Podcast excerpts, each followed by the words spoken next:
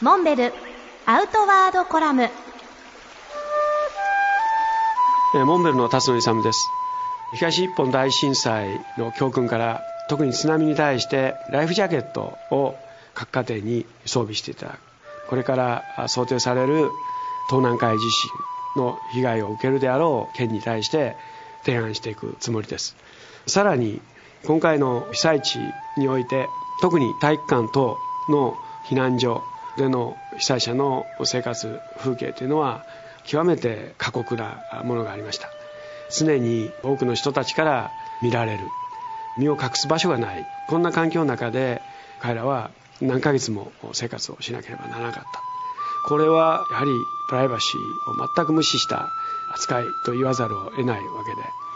これに対してテントとかブラインドでなんとかその生活空間を覆うことができればいいなというふうにずっと思っていました。これに対して避難所の管理側の方々の論理は見えないということは管理が行き届きにくいと。すなわち管理する側の論理でこういったことが粛々と進められてい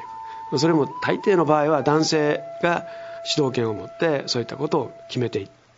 これ誰においてもそうですけれども特に女性においてそういったそのブラインドのない生活というのは極めて大変だと。いうふうに思いました。そこでこの教訓を生かしてモンベルとしては避難所に対してセッティングできるテントブラインドですね。これを新たに企画して提案していきたいと。例えばイメージとしては表札があってそして眠い時にはちゃんと明かりを遮蔽できるような暗幕をですね各ブラインドに設定してですね好きな時に開け閉めできるそういった窓であったりそういうシェルターの構造を作っていきたい。これから起こりくる地震まあ日本は地震大国ですから津波だけじゃなくってあらゆる場面でこういうことは今後想定されますのでこれに対してちゃんと対応できるようなブラインドテントを企画提案していきたいと思います。